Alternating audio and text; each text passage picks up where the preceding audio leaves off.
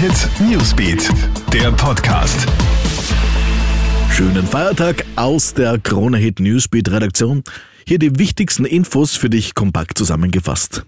Es ist die Hiobsbotschaft, die heute von der Europäischen Arzneimittelagentur kommt. Die immer gibt grünes Licht für die Corona-Impfstoff. Die immer gibt grünes Licht für den Corona-Impfstoff von Moderna. Damit wäre es die zweite Zulassung für einen Covid-19-Impfstoff in der Europäischen Union. Jetzt muss nur noch die EU-Kommission den Weg freimachen, was nur noch Formsache sein dürfte.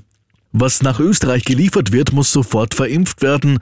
Das sagt heute Bundeskanzler Sebastian Kurz von der ÖVP, der somit die Vorverlegung des Impfstarts vom 12. Jänner bestätigt.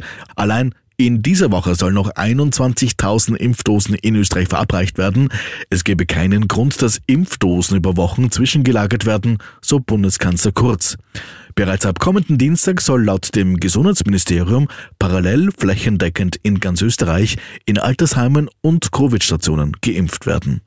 Und damit ins Ausland. Es gibt eine Entscheidung im US-Bundesstaat Georgia. Der demokratische Kandidat Ossoff hat sich überraschend zum Sieger der Stichwahl erklärt.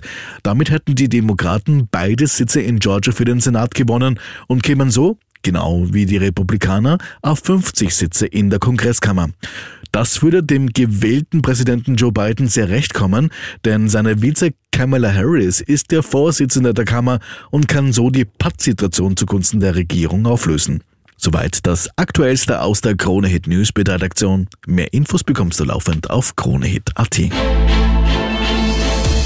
Krone Hit Newsbeat, der Podcast.